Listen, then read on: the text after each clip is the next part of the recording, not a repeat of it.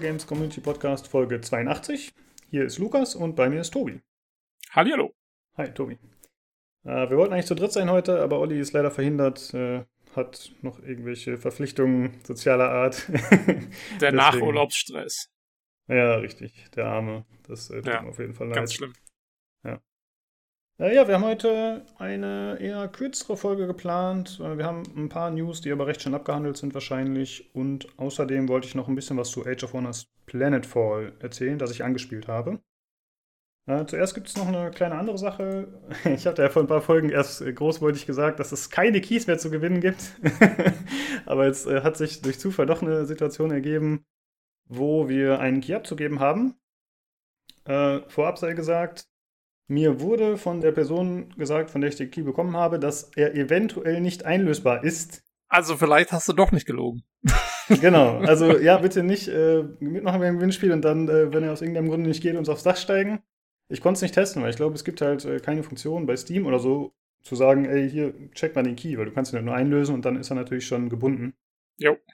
Ah, ich hätte es dem Kollegen geben können, weil der hat das Spiel selbst. Naja, um welches Spiel geht's? Bloodstained Ritual of the Night. Das ist ja so ein Castlevania-Verschnitt, der vor kurzem rauskam. Und zusätzlich ist da noch ein DLC dabei. Frag mich nicht welcher, ich weiß nicht, welche es gibt, aber ich habe noch einen DLC-Code. Äh, wir werden die nicht getrennt verlosen, sondern verlosen beides zusammen. Ich denke, das macht einfach mehr Sinn. Weil- das wäre geil. Wir Ja, verlosen nur den Deal. Ja. Äh, Zwei Gewinnspiele. ja, genau. Du hast ein DLC gewonnen für ein Spiel, das du gar nicht hast. So läuft es in der Gaming-Industrie heute. Ja, so werden die Leute geködert. Da Ach muss man das Spiel noch kaufen. Ja. Naja, okay, das macht natürlich Sinn.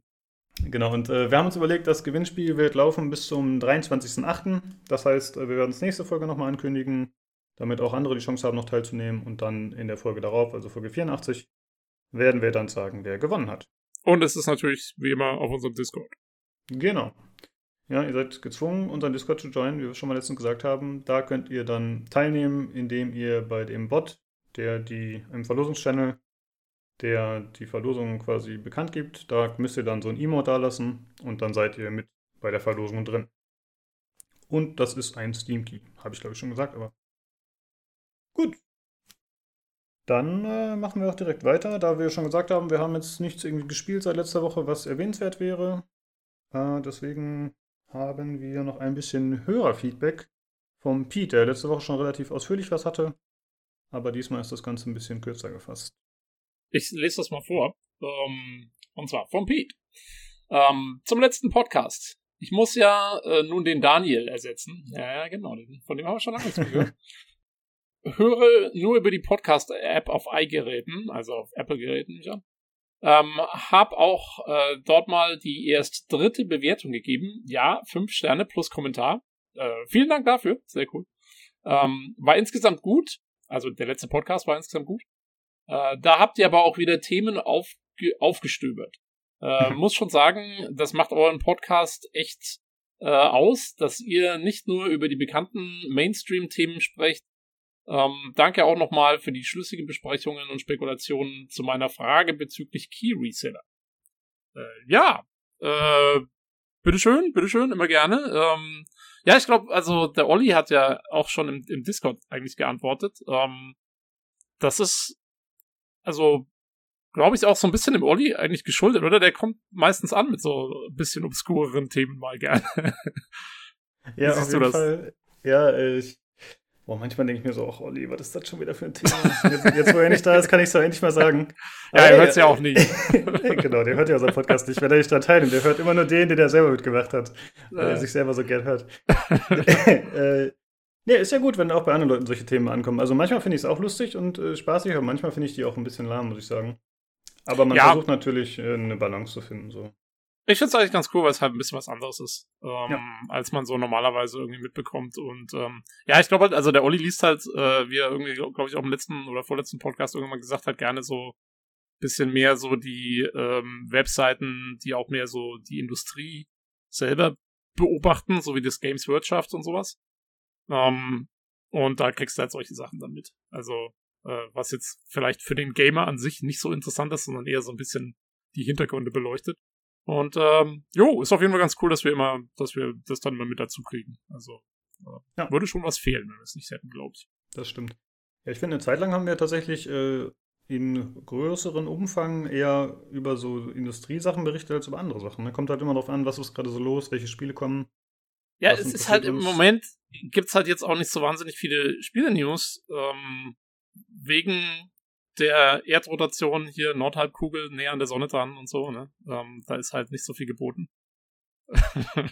ja. Ich versuche, ich versuche das Wort zu vermeiden, dass, äh, dass der Lukas hier nicht hören will.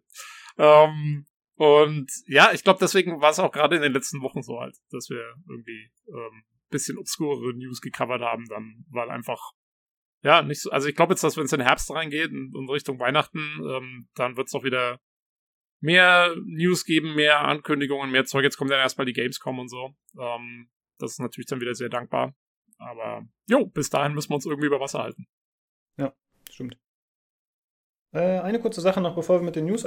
Oder ach nee, erst wollte ich noch sagen, äh, vielen Dank natürlich, Pete. Und äh, vielen Dank auch für die Bewertung. Und äh, wir haben in dem Zuge noch mitgekriegt, dass anscheinend vier andere Leute uns äh, auch eine, oder drei andere uns eine 5-Sterne-Bewertung gegeben haben bei iTunes, was irgendwie cool ist, da wir iTunes nie in der Form erwähnt haben, dass uns das irgendwie am Herzen liegt. Also wir haben es eigentlich nie erwähnt. Und äh, da finde ich schon ziemlich cool tatsächlich, ja. Äh, hat mich dann doch gefreut. Denn jo. für andere Podcasts ist das ja oft wichtig und auch wird auch oft erwähnt, dass sie da gerne eine gute Bewertung hätten. Beim Auf ein Bier Podcast sagen die immer so mit einem, naja, ich sag mal mit einem lachenden Auge, hinterlassen Sie uns die wohlverdiente 5-Sterne-Bewertung. Aber ich oh. finde, das ist immer so ein bisschen so, also man hört raus, dass es nicht so 100% ernst gemeint ist, aber es klingt immer so ein bisschen eklig, finde ich. ich ja, es ist halt wie bei den YouTubern, ne? Lasst ein Kommi ja, und ein Like, lasst genau. ein Kommi und ein Like da. Richtig, ja. Ich meine, wir um, ähm. fragen am Ende auch immer nach Engagement oder ich, weil ich es eigentlich cool finde und auch ja, hilft uns ja auch, aber ich finde es halt immer doof, wenn man explizit darum bettelt und wir haben ja auch öfter betont, dass äh, wir jetzt auch nicht bei anderen Podcasts oder zumindest ich nicht da immer groß Feedback hinterlassen, weil man hat dann einfach keinen Bock manchmal oder man denkt nicht dran, was auch immer. Ist ja auch ja. egal. Naja, ich meine, mir zum Beispiel geht's so, also ich, ich höre seit Ewigkeiten eigentlich relativ häufig, jetzt nicht super regelmäßig, aber relativ häufig den Games Aktuell und den Play 4 Podcast. Aber ich habe da auch noch nie einen Kommentar da gelassen, weil ich höre die halt auch auf dem Handy. Dann, wenn ich einkaufen fahre oder sowas und bis ich dann wieder zu Hause bin und das Ding halt irgendwann mal gehört hatte, äh, da denke ich doch nicht dran, jetzt irgendwie noch einen Kommentar zu schreiben. Also ich kann es schon nachvollziehen, dass, dass man eigentlich jetzt nicht so unbedingt immer irgendwelche Kommentare schreibt zu irgendwas, was man halt mal unterwegs gehört hat oder sonst irgendwie. Ähm, das ist schon ja. okay. Aber wenn einer mal dran denkt, ja, wir freuen uns immer. Also danke, Pete. Ähm, genau. Auf jeden Fall cool. Aber vielleicht für Leute wie dich, Tobi, was hältst du denn theoretisch von äh, Podcast-Feedback als Sprachnachricht? Cool oder potenziell viel zu gefährlich? Ähm, bisschen beides, oder? ähm, nee, also erstmal eigentlich ist es, eigentlich ist es cool. Ähm, ich würde zwar selber, ich weiß nicht, ob ich selber jetzt auch unbedingt machen würde. Naja, jetzt vielleicht schon. Früher glaube ich nicht. Ich glaube, ich hätte irgendwie ein bisschen Skrupel, irgendwas in Mikro reinzuquatschen, was dann einfach so online veröffentlicht werden kann von mir. Ähm, weiß ich nicht. Ähm, cool wäre so eine Möglichkeit, dass du eine Sprachnachricht aufnimmst. Also direkt, du hörst den Podcast quasi. Und in der Podcast-App, sagen wir jetzt mal vom iPhone, hättest du die Möglichkeit, eine Sprachnachricht aufzuzeichnen. Die wird dann aber automatisch umgesetzt über ein Speech-to-Text-Programm. Ähm, und dann hast du quasi, kannst du auf die Art einen Kommentar, einen Textkommentar hinterlassen. Das finde ich cool. Ja, das stimmt. Aber äh, ja, da könnte doch mal Apple die Technik ausarbeiten. Ich habe vor kurzem in einem anderen Podcast einen Kommentar hinterlassen, da die auch darum gebeten haben, mal um Feedback. Und dann haben die einfach meinen ganzen Namen vorgelesen, Vor- und Nachnamen. Das fand ich ein bisschen uncool, muss ich sagen. Ich meine, andere Leute wollen das vielleicht, dass sie quasi namentlich erwähnt werden, und mir hätte der Vorname völlig gereicht. Wieso äh, hast du denn überhaupt deinen kompletten Vornamen ähm, Ich glaube, man musste die E-Mail-Adresse angeben, aber es kann natürlich auch sein, dass ich meinen vollen Namen reingeschrieben habe. Da bin ich mir nicht 100% sicher, aber ich bin davon ausgegangen, dass sie einfach den Vornamen sagen oder Vorname und ersten Buchstaben vom Nachnamen oder so, aber nee.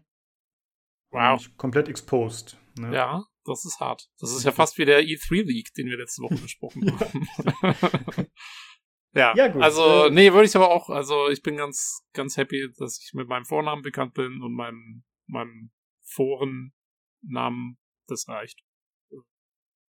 Wie der Nachname ist nicht Mr. Fopp? Äh, ja, ja, Tobi Fopp. ich habe ja tatsächlich deinen Nachnamen irgendwo in den E-Mails, aber ich habe es schon wieder komplett vergessen. Oh mein Gott! Ja. Echt? Also ich, ich kann es noch nicht mal leaken, ja. Na gut, okay, dann lass mal gut sein. Oh. okay. äh, gut, dann kommen wir jetzt äh, zu den News. Achso, äh, doch nicht komplett zu den News. Und zwar noch kurz einmal Werbung äh, für den Epic Store. Es gibt ab dem 12. August Hyperlight Drifter und Mutant Year Zero gratis beim Epic Store. Das finde ich äh, interessant, weil Mutant Year Zero ja noch nicht so alt ist. Ja. Es kam ja vor maximal einem Jahr oder so raus. Ich habe auch hier im Podcast davon berichtet. Das ist ja so ein XCOM-Verschnitt äh, mit Mutantentieren. War ganz cool, aber letzten Endes habe ich dann leider nicht mehr so weit gezockt. Und Hyperlight Drifter ist ja ein bekanntes Indie-Spiel. Ja, Also, also, coole, coole Spiele auf jeden Fall mal wieder. Genau, finde ich auch, ja. Muss man Epic echt einfach lassen, dass die da äh, ziemlich die Dinger raushauen. Das war, glaube ich, diese Woche waren es auch nicht schlechte. Also, ähm, man, wir wissen alle, wieso sie es machen, aber ähm, jo, ich nehme die auch mal mit. Wieso nicht? Ja, ich logge mich dafür noch nicht mal ein bei Epic, obwohl ich da einen Account habe, aber ich denke mir so, ach komm. Why? Ja? Nee, ich mach, ich mach das. Äh, zack, zack. Kommt Ja. alles, kommt alles in den Account. Sehr gut. Dann kannst du hinter den Account verscherbeln. Obwohl, den haben natürlich alle die, ja, äh, eben, die genau. Ich Spiele. glaube, da kriege ich nicht viel für. Außerdem, ich habe tatsächlich, ich habe ja äh, Observer, hatte ich mir tatsächlich besorgt im Epic Store mal. Ähm, und äh, wahrscheinlich könnte sein, dass ich mir in der nächsten Woche sogar ähm, das äh, Rebel Galaxy Outlaws äh, eventuell besorge, was auch Epic exklusiv ist. Mhm. Hattest Mal du gesehen, dass Olli auch Interesse dran hat? Ja, Der ja. will sich den Ähm, auch holen, das wäre mal cool. also wir werden, wenn, wenn wir es dann, wenn ich es mir hole, ähm, dann werden wir ja sowieso im Podcast drüber sprechen. Ähm, Genau. Jo. Ja, ich warte eigentlich nur auf dieses äh, Hades oder Hades. Das interessiert Mhm. mich, aber das ist halt immer noch Early Access. Von daher. Ja. Ja, mich interessiert dann noch das äh, The Outer Worlds, also das Obsidian-Spiel. Aber das werde ich mir wahrscheinlich eher im Microsoft Store dann besorgen, als im Epic Äh, Store. zum Release oder ein Jahr später? Wie war das? Nee, das wird zum Release auf beiden Stores zu haben Okay. sein. Mhm. Nur auf Steam kommt es erst später. Okay, gut. Jo. So, dann würde ich sagen, kommen wir zu den News, die diesmal relativ kurz ausfallen, aber ist ja auch okay. Äh, zum einen geht es um Call of Duty Modern Warfare, das Remake. Sagt man Remake? Ich glaube schon. Ja, äh, ein den, Re- nee, Reboot. Reboot. Reboot, also ähm, genau, es gab ja schon ein Remaster mal. Mhm. Ähm, und jetzt kommt der Reboot mit, wo alles neu gemacht wird. Aber halt im Spirit vom alten Modern Warfare. Genau. Und äh, da scheint man sich tatsächlich äh, einige Gedanken gemacht zu haben, wie man die teilweise verbreitete Userschaft doch wieder ein bisschen besänftigen kann.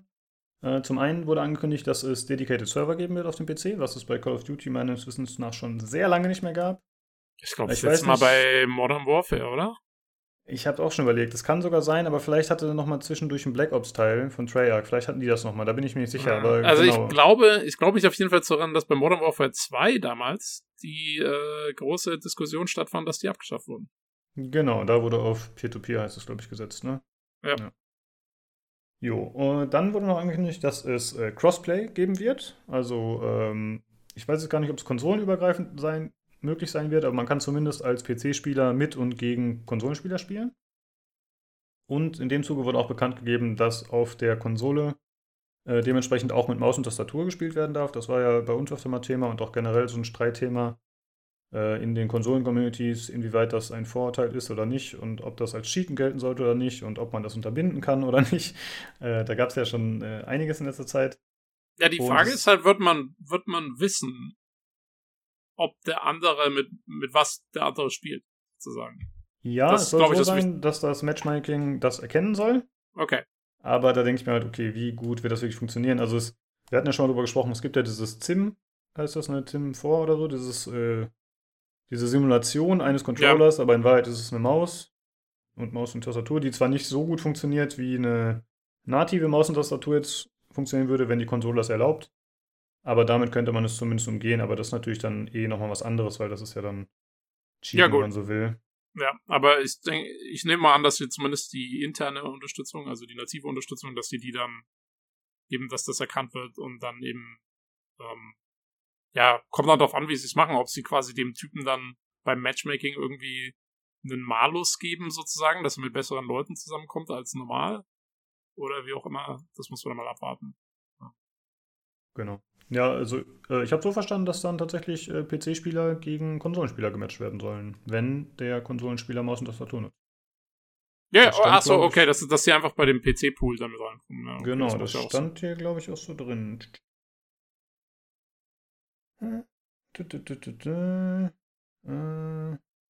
Ja, es ist halt immer genau, so Ding. ja, so soll es sein, ja, so soll es sein. Also Okay. dann soll man tatsächlich gegen PC-Spiele antreten. ja, okay, das cool. passt ja. ja. Genau. Und äh, ja, generell, äh, Call of Duty erscheint ja am 25. Oktober und ich muss sagen, ich bin mittlerweile ziemlich neugierig und ich habe auch äh, viele positive Stimmen schon gehört oder zumindest Leute, die positiv gestimmt sind. Und ich werde es mir kaufen, bin ich mir ziemlich sicher. Okay. Na, krass. Seit längerer Ja, Zeit äh, mal wieder ein Call of Duty zum Release. Ja, ja, ich finde, also ich meine, was man bis jetzt gesehen hat, sieht echt eigentlich ganz gut aus. Ähm, wie gesagt, bei mir, äh, ich kaufe es mir wieder dann ein Jahr später oder so für einen 20er, äh, weil mich nur die Kampagne interessiert.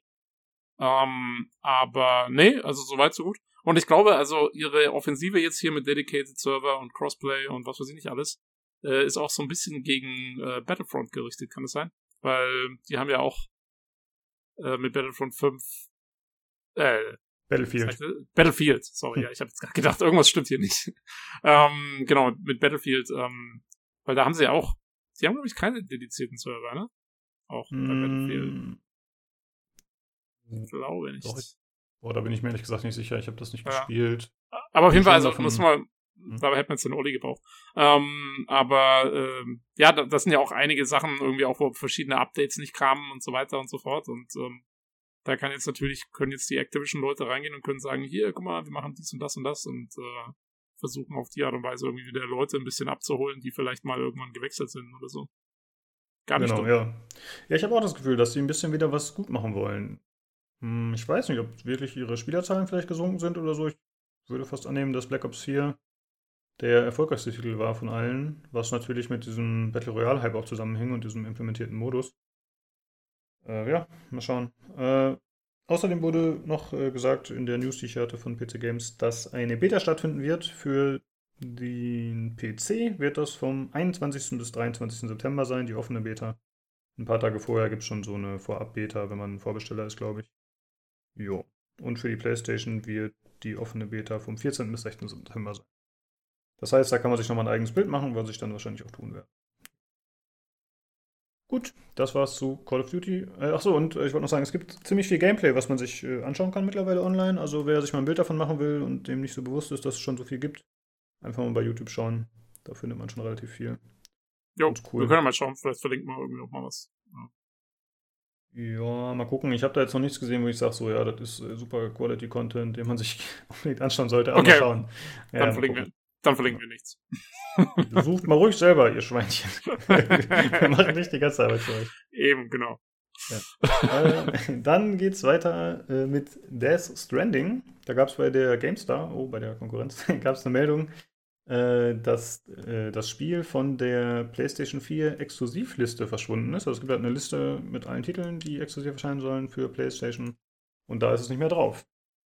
Ja, Jetzt gibt es halt äh, das Gerücht, dass das eventuell über Stadia erscheinen soll, also Google Streaming-Dienst. Unter anderem deswegen, weil Jade Raymond, also die Chefin oder Co-Chefin von Stadia, jetzt vor kurzem bei Kojima war im Studio und die da besucht hat. Die haben irgendwie getwittert, ein paar Bilder. Ja, da muss man jetzt mal abwarten. Also auf der Gamescom werden, wird das Spiel, glaube ich, gezeigt mit Gameplay. Ich weiß gerade nicht, ob man anspielen kann, aber es- man kann es sich auf jeden Fall anschauen. Und vielleicht gibt es da auch nochmal News. Das wäre krass, oder? Wenn jetzt auf Das einmal wär- rauskommt, das gibt's für andere Systeme. Ja, vor allen Dingen wäre es krass, wenn man sagt, okay, das gibt's dann nur entweder auf der PlayStation oder auf Stadia. Das wäre mal, das wäre mal eine arge Nummer, weil dann müssten alle, die keine PlayStation haben und die das Spiel unbedingt spielen wollen, was ja doch eine sehr breite Masse irgendwie inzwischen zumindest so ein bisschen in den Bann gezogen hat mit diesen ganzen verrückten Trailern, ähm, dann, dann hätte Stadia eventuell so ein bisschen so ein Verkaufspferd, so ein Zugpferd. Mhm. Das stimmt, ja. Ähm, ja, mal gucken, aber bis jetzt ist das ja wirklich alles noch sehr Gerüchte, Küche mäßig. Genau. Ähm, muss mal schauen, was letztendlich bei rumkommt oder ob sie, wer weiß, ob es das auch für Xbox dann geben wird oder ob es einfach komplett frei rauskommt, Multiplattform. Mhm. Ähm, ja, da muss man gucken. Auf jeden Fall finde ich es cool. Also je weniger Exklusivtitel, desto besser. Ähm, und ähm, ja, ich meine, äh, ich, ich war zu, also ich will erstmal abwarten und sehen, ähm, was das überhaupt genau wird, weil also so richtig abgeholt, muss ich zugeben, hat es mich noch nicht. Ich meine, die Trailer sind alle super interessant und so und Man kann sich jedes Mal fragen, was da los ist und was abgeht und bla bla bla, aber ich glaube halt doch irgendwie, glaube ich wieder, dass das wieder so ein Hideo Kojima Soße wird irgendwie, wo alles so ein bisschen reingemixt ist und, und, und ich finde immer, da ist immer so nichts Halbes und nichts Ganzes drin, ganz ehrlich. Ich habe ähm, ähm, hier, wir haben doch letztens den Family Share eingerichtet und ähm, ich habe mhm. mir mal dann äh, im Zuge dessen ähm, von deinem Account äh, hier mal Dingens ausgetestet, äh, Phantom Pain. Ja, Metal Gear, Metal Gear Solid. Genau. Mhm. Ich konnte damit auch nicht wirklich was anfangen, muss ich zugeben. Obwohl so Stealth-Zeug und sowas eigentlich genau mein Ding ist. Ähm, und vom Gameplay her fand ich es auch ziemlich cool eigentlich. Aber mir ist es zu. Das ist mir zu viel Krempe zusammengemixt irgendwie. Dieses ganze, ja, da hast du dann irgendwelche komischen Feuerdämonen und irgendwelche Militärs und irgendwelche merkwürdigen äh, Figuren, die fast wie aus so einem Anime raus aussehen. Und dann wieder auf einmal ist das irgendwie doch alles so auf Cold War, bla bla bla gemacht. Und also, ja, ich weiß nicht, das ist mir zu viel Zeug. Äh, ja, ging mir ähnlich tatsächlich. Ich habe ja. irgendwann auch aufgehört, das Spiel zu spielen, aber bei mir lag es ein bisschen daran, dass ich Open World zu lange gegrindet habe. Weißt du, ich bin okay. dann immer so, ah, ich nehme hier noch eine Basis ein, ich mache noch das und ich nehme ja. noch den Ballon und hole mir hier noch eine Ladung das und das ab und dann irgendwann war es so, okay, irgendwie habe ich anscheinend ein bisschen übertrieben. Ja, ja das Problem, ja. das Problem habe ich auch immer bei Open World Spielen, aber bei dem ist es jetzt gar nicht so weit gekommen. Also da habe ich dann doch relativ schnell gesagt, hier, ja. naja, lass gut sein. War ganz interessant, mal kurz reinzuschauen. Aber Mhm. Nix für mich. Und ich könnte mir vorstellen, dass Death Stranding ähnlich wird. Also schon, man sieht ja jetzt schon in den Trailern, da ist wieder so viel Zeug drin. Ja, ähm, das stimmt. Ja, mal, mal abwarten. Hast du zufällig diese Überschrift die Tage gesehen, dass äh, Kojima irgendwie am Flughafen angehalten wurde, weil er so ein Baby dabei hatte? Was? Es fällt mir jetzt gerade spontan ein. Ich weiß nicht, ob ich das auf Anhieb jetzt finde, aber anscheinend äh, wurde er in der Flughafenkontrolle und er hat halt dieses, wie ist das nochmal, das Baby? Das, das Bridge Baby. Das Bridge, Bridge Baby. Ja, genau. Ja. Ja, anscheinend hat das zu einem Problem geführt. Äh, schade, dass ich das nicht rausgesucht habe. Uh, okay, hat er das von der, von was sie da machen für die Collectors Edition oder was auch immer, wo man diese, es gibt ja eine Edition, wo, wo dann quasi so eine Statue oder, oder halt so eine Figur. Ich denke, ich habe es leider nicht äh, mir groß angeschaut. Ich weiß gar nicht warum. Hätte ich eigentlich mal drauf kommen können, dass das für einen Podcast eigentlich recht lustig sein könnte. Ah, das ist ja geil. Äh, wenn du möchtest, schau doch mal kurz nach. Ich erzähle noch kurz den Rest dazu und mach dann auch schon mal das nächste Thema. Vielleicht findest du da noch was dazu, dann können wir das mhm. gleich kurz reinschmeißen. Äh, und zwar wäre noch zu sagen zu diesem Gerücht, wie gesagt, ja, wie Tobi auch schon gesagt hat, also es ist äh, nicht bestätigt, äh, dass ich äh, bei den Kommentaren gelesen habe von einem der User, der zum Beispiel geschrieben hat, ja, es könnte ja auch sein, dass sich diese PS-Exklusivliste rein auf PlayStation 4 bezieht und dass das Spiel für PlayStation 5 kommt. Äh, Glaube ich zwar nicht, weil es ja eigentlich schon weit vorangeschritten zu sein scheint, aber das wäre zumindest eine Sache, die man in Betracht ziehen könnte, dass das äh, dafür sorgt, dass es nicht mehr in dieser Liste erscheint. Ach so. Ja, aber keine Ahnung, stimmt. Äh, ich mache immer weiter mit dem nächsten Thema, Tobi. Ja, Moment, ähm, ja? ich habe ich hab das gerade gefunden hier mit dem die News dazu, dass der tatsächlich angehalten wurde. Ich lese es mal kurz vor, ist auf Englisch. Mhm. Uh, legendary video game creator Hideo Kojima has been hard at work developing Death Stranding. Um, in the few Death Stranding trailers released so far, uh, the main prota- protagonist's fate is somehow uh, inextricably tied to a baby contained within a pod. With its significance still includes blah blah blah blah blah. Um, yeah. Um, Okay, so yeah, you know, the collector's edition of the game comes with a life-size replica of the baby pod, which Kojima recently brought to the 2019 San Diego Comic Con uh, to show fans what they will be getting. Imagine officers performing an X-ray scan of Kojima's baggage at the airport, only to discover an outline of a life-size baby suddenly turning up on the screen. Good thing, um, all he had to do was explain it was a collector's edition item for his latest video game, but no doubt Kojima must have received suspicious frowns and puzzling looks.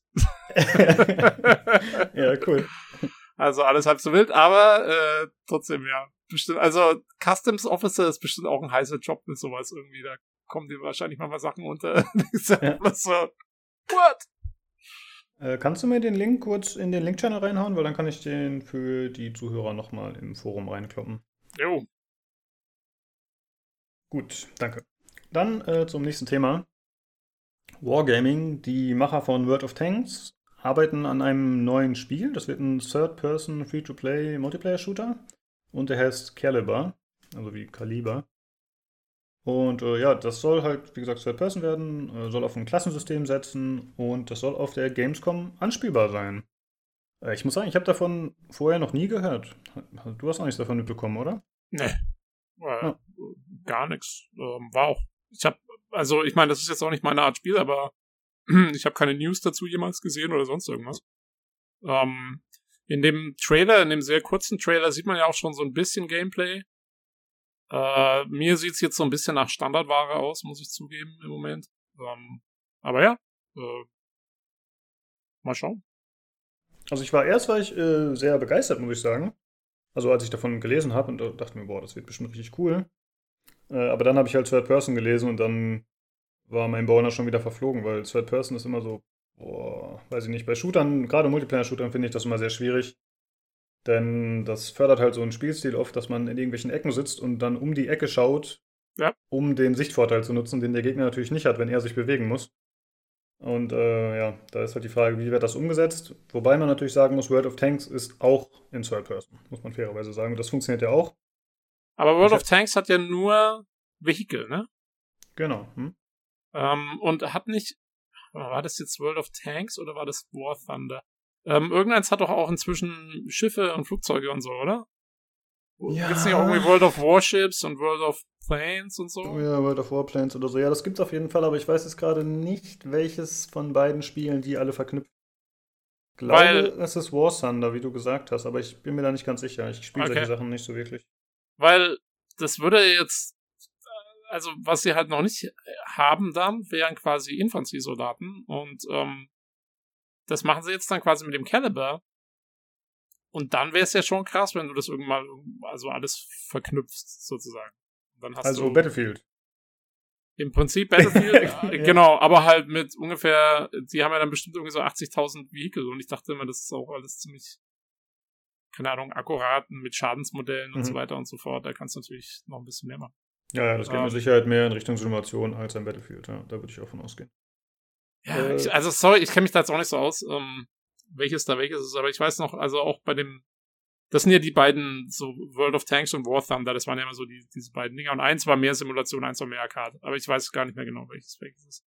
Ja, das Sorry, auch nicht. nicht, mein, nicht mein Genre.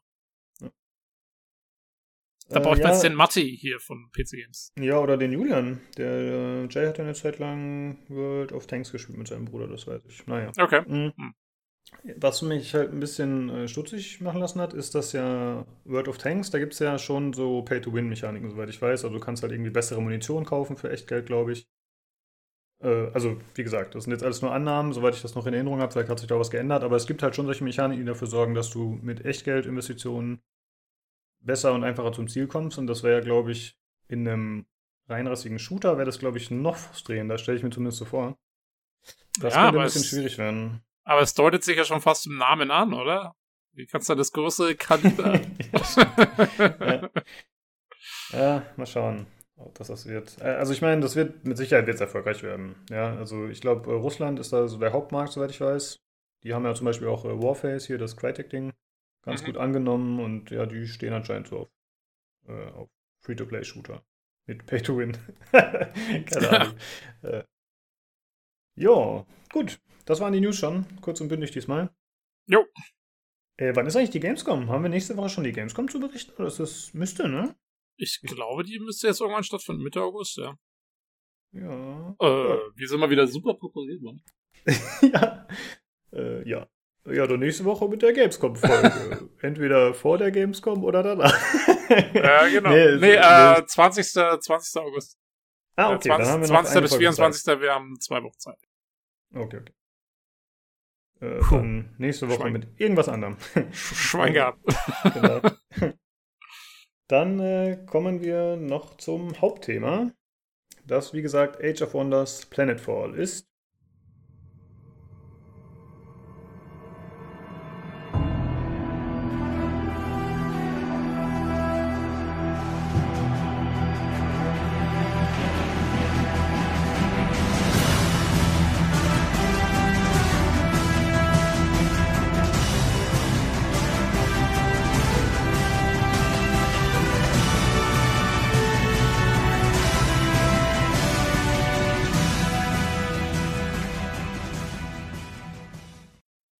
Endlich mal ein Thema, wo jetzt zumindest einer von uns weiß, worüber er redet. Mm, naja, urteile ich zu schnell. oh. Äh, ich habe ja mit Begeisterung Age of Wonders 3 gespielt, was der Vorgänger ist quasi. Mm, Age of Wonders hat ja vorher traditionell in so einem Fantasy-Setting gespielt. So, das ist ja im Grunde sowas wie Heroes of Might and Magic. Allerdings ein bisschen mehr mit so Civilization-Einschlägen. Also man hat halt so äh, verschiedene Techniken, die man erforschen kann, also Strategien oder verschiedene mh, hm, Bauten und so. Also es gab es ja bei Heroes of Might and Magic gab es ja auch immer schon so äh, Gebäude, die man bauen musste und so, aber das ist halt hier deutlich weiter ausgeweitet und es gibt halt verschiedene Diplomatieformen, blablabla, halt solche Sachen. Ne? Also so mhm. typische Freischaltbäume und Forschungsbäume. Und äh, so ist es jetzt im Grunde auch. Äh, ich würde sagen, ja, ich, ich habe mir eine Liste gemacht mit Sachen, die ich mal einfach so abarbeite, aber vorab sei noch gesagt, ich habe jetzt 17 Stunden gespielt, äh, was doch schon mal relativ viel ist, aber ich habe tatsächlich, abseits der Kämpfe, bin ich nicht so sehr drin im Spiel. Weil man wird so erschlagen von irgendwelchen Sachen, die man da erforschen kann, lernen kann, die man lesen muss. Und das war mir irgendwann too much. Und ich habe dann einfach immer nur noch Klick, Klick, Klick, einfach irgendwelche Sachen angeklickt. Also du meinst so den, die ganze Hintergrundgeschichte und den Lore und so hast du so ein bisschen äh, gekriegt, oder was? Ja, die Lore so ein bisschen zum einen, aber ich meine auch diese Forschungsbäume und so. Ach so, okay. Das war einfach und, so viel. Und kommst du damit noch klar, wenn du das einfach so machst? Weil ich meine, also mich erinnert das Ganze immer dann so ein bisschen an ähm, also jetzt, so wie du es erzählt hast, fast wie so ein, so ein XCOM oder so, wo du quasi zwei Ebenen hast. Die eine, wo du kämpfst und die andere, wo du so ein bisschen strategisch handeln musst. Mhm, mh. Und bei XCOM ist es zum Beispiel so, wenn du dich da nicht wirklich reinfuchst und genau weißt, was du in der strategischen Ebene machst, dann hast du irgendwann in den Kämpfen keine Chance mehr, weil du, äh, wenn du das falsche Zeug ausbaust und so, dann ist irgendwann, hast du ein echtes Problem. Also, das geht ja. jetzt im Moment noch bei dir? Na, ich bin aktuell in der zweiten Mission, also man spielt auf so verschiedenen Planeten nach und nach. Also die Kampagne ist jetzt nicht eine, oder zumindest so, wie ich es abschätzen kann. Ich bin jetzt echt in der zweiten Mission, ja, bei 17 Stunden. Also ich habe anscheinend echt zu langsam gespielt. Ich habe für den ersten Planet irgendwie 150 Züge oder so gebraucht. Was okay. anscheinend relativ viel ist, andere an so 50 oder so, meinte einer. Ich habe mal versucht, mich über die Gesamtspielzeit zu informieren, aber da habe ich jetzt nicht auf Anhieb was Gutes gefunden. Zehn Stunden. ja, kann sein, ja. ja richtig.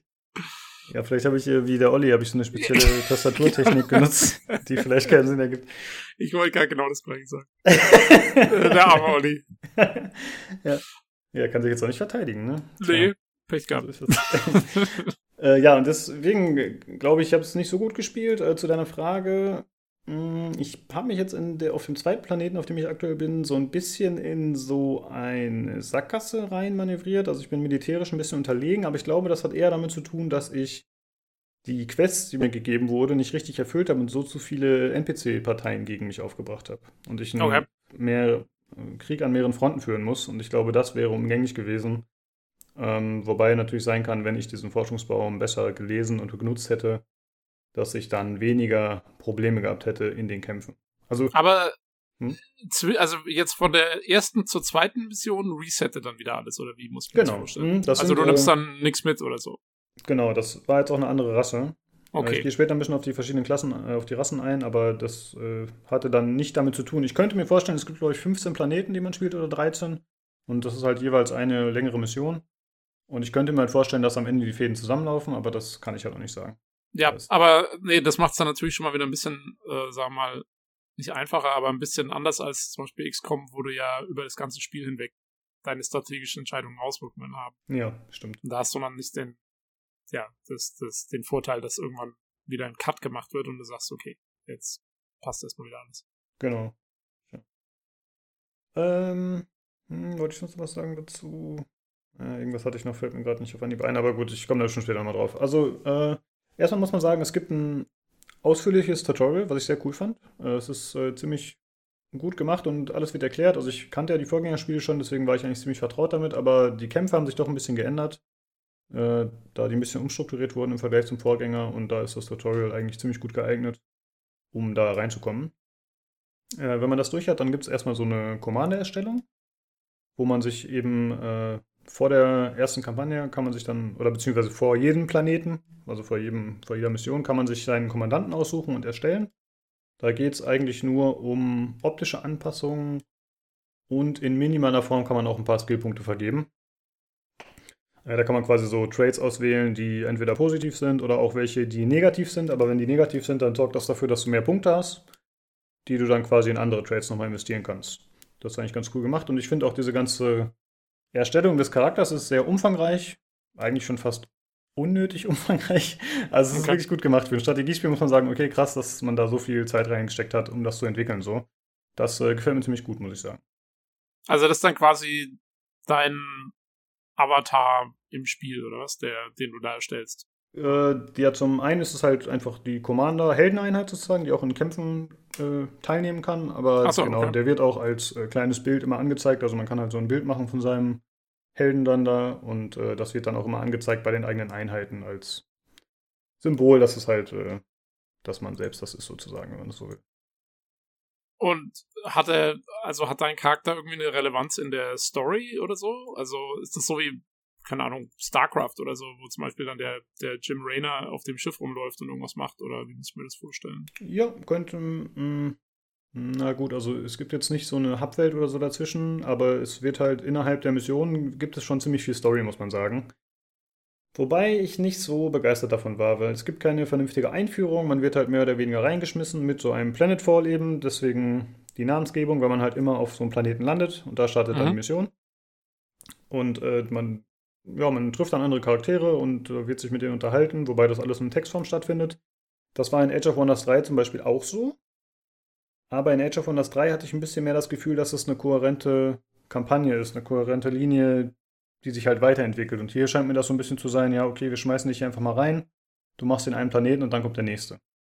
Wie okay. gesagt, ich bin erst beim zweiten, deswegen kann natürlich sein, dass sich später noch ändert. Das ist mehr ein erster Eindruck hier als ein wirkliches Review. Das kann ich einfach nicht bieten. Aber äh, mal ganz kurz, du hast ja gesagt, die Rassen ändern sich auch zwischen mhm. den einzelnen Missionen. Mhm. Aber dein Commander bleibt der gleiche, oder was? Äh, nee, dann hat man noch einen anderen Commander tatsächlich. Also der und ist den, dann nicht mehr dabei.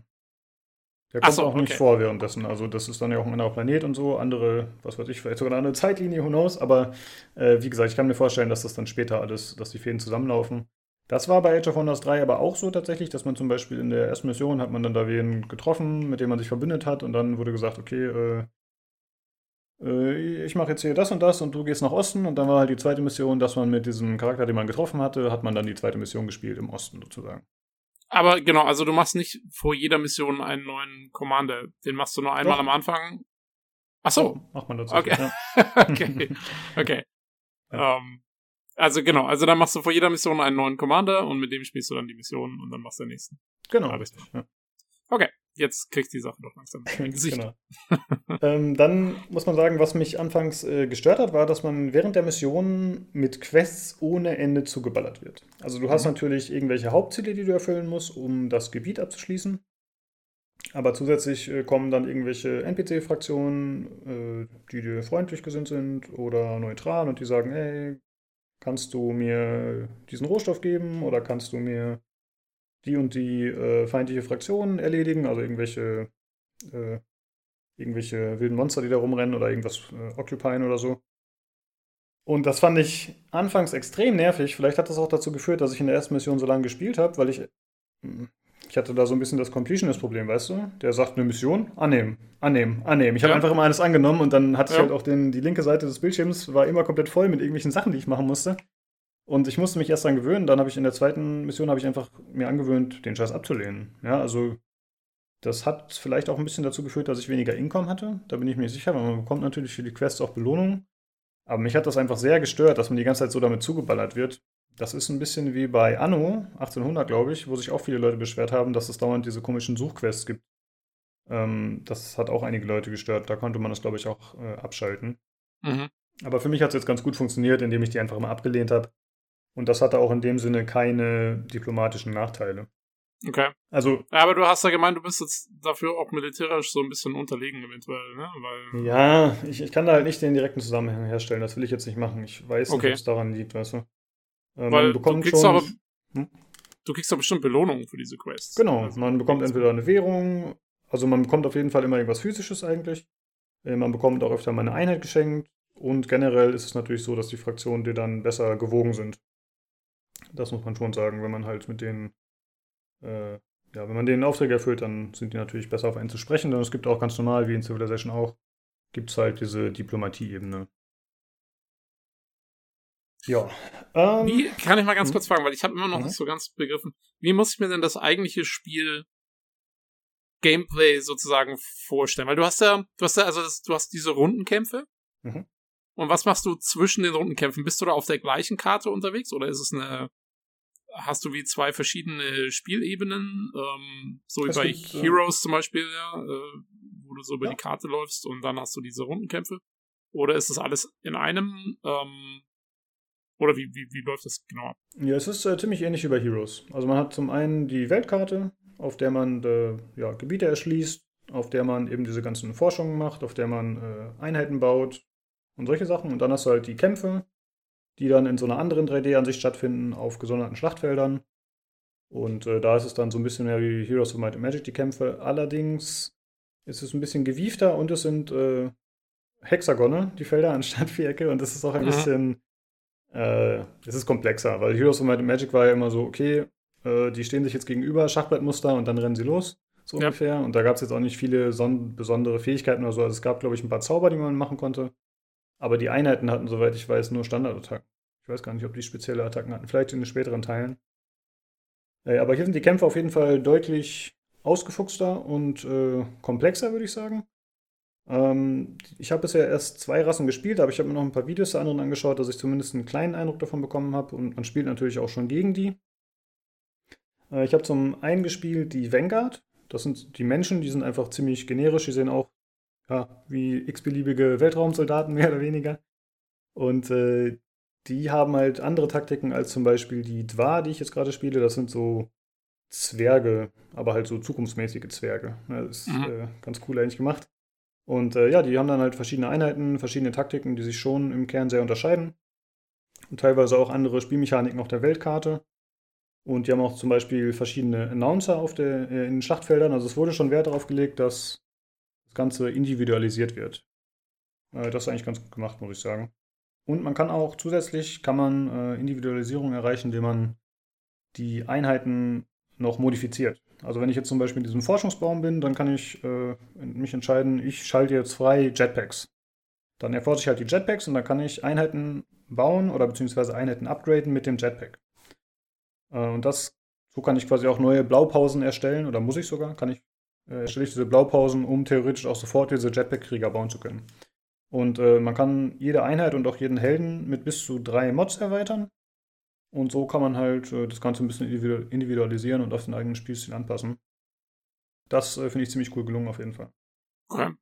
Also mit anderen Worten, du gehst davon aus, wenn du dieselbe Mission zweimal spielen würdest, dann und du machst irgendwie andere Sachen, dann würde sich das wahrscheinlich ziemlich unterschiedlich anfühlen. Mm, hm, hm, hm. Ja.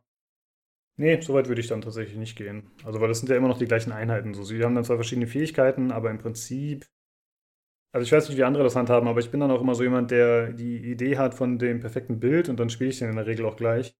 Man könnte ja, aber du, sagen, aber du hättest, aber du hättest die Wahl. Du könntest sagen, du baust jetzt nicht die Jetpack-Leute, sondern ja, ja, dafür geht, baust ja. du irgendwas anderes oder so. Ja, das ja. geht. Okay. Genau. Ähm, zusätzlich gibt es noch so Ab Operationen, die man starten kann. Das sind so äh, wie Zauber im Prinzip, wie man es aus Heroes of Might and Magic kennt. Äh, die kann man zum einen auf der Weltkarte starten, aber zum anderen auch in Kämpfen. Und so kann man eben direkt oder indirekt Einfluss nehmen auf die Geschehnisse. Das ist auch ganz gut gelungen eigentlich. Mhm. Ich würde sagen, ich reiße noch einmal ganz kurz die anderen Rassen an. Äh, da gibt es auf dem YouTube-Kanal von Paradox, kann man sich die ganzen Rassen auch mal im Video kurz anschauen, wenn er das interessiert. Aber ich äh, wollte sie zumindest einmal kurz nennen. Da gibt es die äh, Kirko. Das sind eigentlich so die Bugs aus Starship Troopers so in etwa. Oder Zerg, also es ist einfach so eine Alien-Rasse. Dann gibt es äh, die Syndicate. Das sind eher so Dunkelelfen, also es geht so ein bisschen in so Psi-Magie und die sind eher so ein bisschen slick vom Design. Äh, dann gibt es noch die Amazonen, die haben, glaube ich, im Vorfeld äh, für das meiste Aufsehen erregt, weil das halt einfach so, ja, Amazonen eben sind, aber die auf Dinosauriern reiten. Also ist eher so ein bisschen abgefahren. äh, haben die, haben die, können die, können die Dinosaurier auch Laser aus den Augen schießen? Oder? Ich glaube, sie haben tatsächlich Laser zur Auswahl. Ob die aus den Augen ah. haben, das weiß ich nicht, aber. Ah. Ah. also, also es geht Sehr in die Richtung. Kung Fury the Game sozusagen. Quasi, ja. Man könnte es auch ein bisschen vergleichen, die Amazonen mit, äh, Äh, wie ist das Spiel von Sony, dieses Exklusivding mit den Roboter-Dinosauriern? Fällt mir gerade nicht ein. Ah, ja, ja, ja, äh, Zero, nee, Dawn. Horizon Zero Dawn. Hor Horizon Zero Dawn, genau. Genau, so ein bisschen kann man sich das vorstellen, wobei natürlich die Roboter, äh, also Dinos sind keine Roboter. Ja. Aber sie haben zumindest Roboparts, glaube ich. Äh, und dann gibt es noch die Assembly. Moment, die haben, haben auch noch das Dinosaurier mit Lasern und Roboparts? Ich, also die haben halt so Anbauten teilweise, glaube ich. Also die, das äh, wird der haben- besser, das ist, das ist meine Fraktion. Amazonen auf Dinosaurier mit Laseraugen und Roboter. Ich hoffe, ich habe da jetzt nichts Falsches gesagt. Ich habe die selbst noch nicht gespielt. Wie gesagt, schaut euch mal so ein Video an. Und dann gibt es noch die Assembly. Das sind, äh, die sehen so ein bisschen aus wie die Borg. Das sind im Prinzip so Zombies, aber die haben dann wirklich so Cyborg-Teile. Also es, äh, Ja. die scheinen anscheinend äh, so ein bisschen schwächlich zu sein, was das Fleisch angeht, aber dafür haben sie dann eben Erweiterungen mit äh, Robotteilen. Ja, äh, was habe ich noch aufgeschrieben hier? Äh, ja, die Kämpfe sind an sich äh, ziemlich spaßig, muss ich sagen. Äh, ein und äh, auch taktisch fordernd teilweise. Äh, Mhm. Im Vergleich zum Vorgänger gibt es natürlich deutlich mehr Fernkampf. Also es gab natürlich auch schon bei Age of Wonders 3 irgendwie Bogenschützen oder Kanonen und so. Aber jetzt ist es schon so, dass einige sehr auf Fernkampf ausgelegt sind. Äh, wobei jetzt zum Beispiel diese, diese Aliens, diese Kirko, die sind natürlich dann eher so ein bisschen nahkampflastig. Aber im Prinzip gibt es bei allen Fraktionen, kann man sich entsprechende Einheiten bauen, sodass man beides abdecken kann. Und man kann ja auch, wenn man andere Fraktionen zum Beispiel übernimmt, also deren Hauptchat übernimmt oder so, dann kann man, glaube ich, auch die entsprechenden Einheiten bauen. Das Aber jetzt sag mal ganz kurz, weil du gerade gesagt hast, der Vorgänger Age of Wonders hatte Bogenschützen und Kanonen. Mhm. Der, der war noch nicht so Sci-Fi drauf, oder? Speeds? Genau, ja. Ach so. Okay, also man, man möge mir verzeihen, ich kenne mich da wirklich überhaupt nicht aus mit der ganzen Reihe, deswegen ist er komplett unbedarft. Aber äh, okay, also die sind, die sind quasi direkt von so einem Fantasy-Szenario in so ein Sci-Fi-Szenario gewechselt. Genau. Edge of Wonders 3 war der letzte Teil und die davor waren, soweit ich weiß, auch alle Fantasy. Ich muss sagen, ich kann, also eigentlich bin ich ja Sci-Fi und Cyberpunk und so mag ich ja gerne. Also gut, Mhm. das hier ist klares Sci-Fi. Aber bei dieser Art Spiel hätte ich doch lieber ein Fantasy-Setting tatsächlich gehabt, weil das eben dieser Heroes of Might and Magic Vibe ist, weißt du? Irgendwelche Höhlen erkunden, mit dem Pferd durch die Gegend reiten und das ist jetzt natürlich alles äh, nicht mehr so möglich und hat einfach einen anderen Vibe. Ja, aber ist Ja. es nicht trotzdem cool, dass du dann jedes Mal auf einem anderen Planeten bist und die sich irgendwie unterscheiden und, Mhm. und irgendwie was Neues bieten? Das stelle ich mir eigentlich schon ganz nett vor. Das ist tatsächlich Ähm, cool. Ist das, aber sag mal, ist das dann, haben die Spiele noch irgendwas miteinander zu tun? Oder ist es einfach jetzt was komplett anderes? Oder sie gibt es sind irgendwie. schon sehr ähnlich. Also sie sind nee, schon, nee, nee, nee, nein, nein, ich meine jetzt weniger von der Spielgeschichte, sondern von der, von der Story her. Also spielt es im gleichen Universum wie Age of Wonders? Oder ist das irgendwie, haben die einfach nicht. gesagt, hier, wir machen einen Schnitt und, Also Ähm, das weiß ich nicht. Ich habe noch keine Verknüpfungen entdecken können und ich glaube auch nicht, dass es sie geben wird, ehrlich gesagt. okay, also es Ich ist denke, einfach, das ist rein eigenständig, ja. alles klar. Äh, auch wenn du das gerade nicht meintest, äh, trotzdem kurz als Hinweis, man kann sich schon sehr gut zurechtfinden, wenn man den Vorgänger kennt, Age of Wonders 3. Und es wurden teilweise sogar gleiche Sounds übernommen, was man jetzt einerseits als Faulheit bezeichnen könnte oder aber als äh, Fanservice. Es gibt zum Beispiel so ein Geräusch, wenn du, äh, wenn du einen kritischen Treffer landest, also Einheiten haben halt so einen Glückswert und manchmal machen sie halt eine, dann wird vorher so ein Geräusch abgespielt, dass sie jetzt eine gute Attacke starten. Und das ist zum Beispiel genau die gleiche Fanfare, die auch bei Age of Wonders 3 kam. Äh, ich finde es eigentlich ganz cool, weil man dann halt direkt die Verknüpfung hat, ah, okay, kenne ich das Geräusch, das ist was Gutes. Ja, es ist, also es ist wirklich eher dann ein, ein Nachfolger im Sinne vom Gameplay und vom. Genau. Es wurde in dem Sinne noch ausgebaut, dass es jetzt ein bisschen mehr sich an XCOM orientiert. Also es gab halt in den Vorgängern gab es kein Deckungssystem. Mhm. Äh, Es gab zwar Deckungen, hinter die man sich auch stellen konnte, oder, oder generell äh, Gegenstände, die auch im Weg sein konnten, aber es hat halt dazu geführt, dass man mit Fernkampfeinheiten nicht so gut angreifen konnte, da die dann blockierte Sichtlinien hatten zum Beispiel oder Schusslinien. Äh, Das gibt es jetzt, soweit ich weiß, nicht mehr, sondern es gibt wirklich nur noch dieses Deckungssystem, das man auch nutzen sollte. Es gibt äh, hohe Deckung, niedrige Deckung, wie bei XCOM zum Beispiel auch. Und es gibt dann zum Okay. Beispiel auch Einheiten, die sich selbst äh, so einen Schützengraben bauen können oder so, je nachdem, welche, welche Klasse man, äh, welche Rasse man spielt. Und da muss ich sagen, habe ich auch schon große Unterschiede festgestellt jetzt von den Vanguard, also den Menschen zu diesen Zwergen. Die spielen sich doch sehr, sehr anders und das finde ich ziemlich cool, weil von den Menschen war ich erst nicht so begeistert. Und die Zwerge sind halt so ein bisschen mehr auf Campen ausgelegt. Also die können sich halt, wie gesagt, so Schützengräben bauen und sich einbunkern. Und das finde ich tatsächlich ganz cool. Gefällt mir gut. Können die, können die Zwerge auch äh, kleinere Objekte als Deckung nutzen? nee, tatsächlich nicht. äh. Es gibt zum Beispiel bei denen auch so eine Mechanik, dass sie äh, auf der Weltkarte, dass sie schürfen können an bestimmten Orten, dass sie da halt irgendwelche Rohstoffe ausgraben. Also sie sind wirklich schon sehr offensichtlich an Fantasy-Zwerge angelehnt. okay. Ähm, was ich noch fragen wollte, gibt es auch, wenn sich das Ganze jetzt an XCOM anlehnt, kannst du auch flankieren dann? Genau. Ähm, mhm. Also das geht auch, dass du dann mehr Schaden machst, wenn du Genau. quasi. Das Hinter ging im Vorgänger bist. tatsächlich auch schon. Achso. Ähm, aber hier ist es jetzt, oder beziehungsweise das war dort auch so, aber kann ich kurz erklären, wenn du zum Beispiel eine Einheit von hinten angreifst, äh, die meisten Infanterieeinheiten drehen sich dann zu der Einheit um, die sie angegriffen hat. Das heißt, du kannst Mhm. halt versuchen, wenn du deine Einheit richtig positioniert hast, dass du erst von der einen Seite auf sie schießt, dann hast du sie flankiert, dann schießt du von der anderen Seite auf sie und machst natürlich dementsprechend mehr Schaden. Ah, okay. Also durch äh, geschicktes Taktieren und Positionieren kann man da äh, auf jeden Fall einiges machen. Ich spiele auf dem mittleren Schwierigkeitsgrad. Standardmäßig war eingestellt normal oder einfach oder so. Und ich spiele auf fortgeschritten, da es bei PC Games hieß, dass es auf dem leichten Schwierigkeitsgrad zu schnell zu einfach werde. Kann ich jetzt natürlich nicht beurteilen, wie das vergleichsmäßig ist, aber fortgeschritten fühlt sich schon ganz okay an. Mhm. Aber ich kenne auch die Folgen ja schon. Äh, eine Sache noch zu den Kämpfen, die ich mir notiert habe. Äh, es gibt keine Rücktaste. Also es ist ja rundenbasiert, das heißt, theoretisch sollte es kein Problem sein, dass man eine Bewegung, die man ausgeführt hat, wenn man sich verklickt hat, wieder rückgängig machen kann. Äh, ist mir tatsächlich schon mehrfach mal passiert, weil ich ein ungeduldiger Spieler bin, dass ich ein bisschen blöd rumgeklickt habe und dann bin ich zu einer falschen Stelle gelaufen, was leider dazu geführt hat, dass ich das nicht mehr rückgängig machen konnte. Das fand ich ein bisschen schade. Aber was sich wiederum rückgängig machen lässt, sind nach der Bewegung Aktionen, die man ausführt. Also wenn man jetzt zum Beispiel sagt, äh, ich möchte, dass die Einheit den Kopf einzieht und in Deckung geht, dann kann man sich auch noch umentscheiden und noch schießen oder so. Also das lässt sich schon noch ändern, das finde ich ganz gut. Und äh, eine gute Vergessung äh, gegenüber dem Vorgänger, man kann Einheiten jetzt ausrichten. Das heißt, wenn man die irgendwo hinlaufen lassen hat, war das im Vorgänger mal so, dass sie einfach da hingeschaut hat, wie sie halt dorthin gelaufen ist. Was natürlich dumm ist bei so einem System, wo du Einheiten flankieren kannst. Du Mhm. willst ja eigentlich nochmal sagen, okay, ich richte sie dementsprechend aus und das geht jetzt und äh, das geht auch ohne äh, Punkte dafür auszugeben. Also normalerweise haben die halt irgendwie so drei Bewegungspunkte bzw. Aktionspunkte und auch wenn du keinen Punkt mehr über hast, kannst du die noch ausrichten. Das finde ich sehr schlau und das hat mir auch im Vorgänger extrem gefehlt, dass das nicht ging. Jo.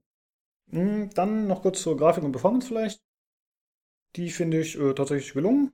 Also die Grafik haut jetzt keinen von den Socken, muss man ganz ehrlich sagen, aber die ist äh, ansprechend. Ist äh, in Ordnung. Äh, was mir negativ aufgefallen ist, dass die Schlachtfelder sich sehr oft wiederholen, sehr schnell. Also diese 3D-Schlachtfelder, wo man dann halt die rundenbasierten Kämpfe macht. Mhm. Da habe ich die gleichen Gegenden zu oft gesehen. Da hätte ich mir vielleicht lieber anstatt äh, handgebaute vielleicht noch einen Zufallsgenerator dazu gewünscht oder Ich so. wollte gerade sagen, ja, also die sind nicht prozedural generiert oder so. Nee, ich, ich glaube nicht. Nee. Also es kann vielleicht sein, dass mal irgendwelche Hindernisse oder so dort auf der Karte anders angeordnet sind, aber ich glaube selbst das nicht. Okay. Also das alte XCOM 1 Problem. Oder beziehungsweise XCOM Genau. Enemy, Ja, Enemy richtig. Ja. Ja, wirklich schade. Äh, aber man muss auch sagen, es gibt Mod-Support. Also ich hoffe, dass da in Zukunft ordentlich nachgebessert wird. Das war im Vorgänger auch schon so, dass die Community da ordentlich reingehauen hat. Und es gibt Okay. jetzt halt auch wieder den Steam-Workshop. Ja, das ist sowas, das bringt dann natürlich echt extrem. Also, Genau. das ist ja wahrscheinlich Äh, dann auch nicht so schwer, da was zu bauen. Äh, Das ist wahrscheinlich die ganzen Einzelstücke und kannst einfach zusammenpuzzeln. Genau, da gehe ich auch von aus. Äh, sonst äh, gibt es noch zu sagen, äh, ja, zur Grafik nochmal, wie gesagt, also diese Commander-Erstellung, die ist wirklich lächerlich gut gemacht. das war ein bisschen krass, wie viel Zeit die da da reingesteckt haben und wie gut das dann auch aussieht. Also das ist schon cool. Und generell, man kann sich natürlich die Einheiten auch nochmal vom Nahen anschauen. Also man kann sich halt die Werte anschauen, die verschiedenen Fähigkeiten, die sie haben und so, wenn man Doppelklick drauf macht. Und das sieht schon gut aus, muss man sagen. Dafür, dass es eigentlich ja eben aus einer großen Entfernung dargestellt wird, sehen die Einheiten dann ziemlich cool aus und man kann auch in den Kämpfen noch ranzoomen, man kann die Kamera frei drehen auf der Weltkarte und auch in den Kämpfen. Und das ist, äh, doch, sieht gut aus. Äh, die Musik fand ich auch äh, ganz passend und äh, den Sound an sich auch okay. Aber ich habe äh, ein Beispiel, was mir sehr negativ aufgefallen ist. Äh, ich weiß nicht, hattest du dir das angehört, Tobi? Das habe ich auf dem Discord hinterlegt, die Datei. Nein, ich habe mich heute leider total schlecht vorbereitet. Ah, okay, Folge. Ja, wollte ich dir vorhin noch sagen, habe ich vergessen. Äh, ja, das sind halt von den Menschen die Einheiten, diese ganz normalen Infanterieeinheiten. Mhm. Als halt der erste Kampf stattgefunden hat, dachte ich, ja, jetzt, jetzt geht's los mit Geballer und dann dachte ich, jetzt kommen fette, saftige Wummen-Sounds und dann war das so. das war echt ein bisschen enttäuschend, aber wir spielen den Sound jetzt hier nochmal ein, damit ihr es auch Ja. hört.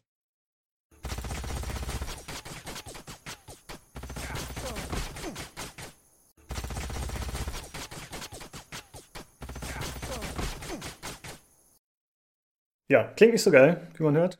Aber äh, ansonsten bin ich mit dem Sound schon zufrieden. Das war halt ein Beispiel, was mir extrem negativ aufgefallen ist.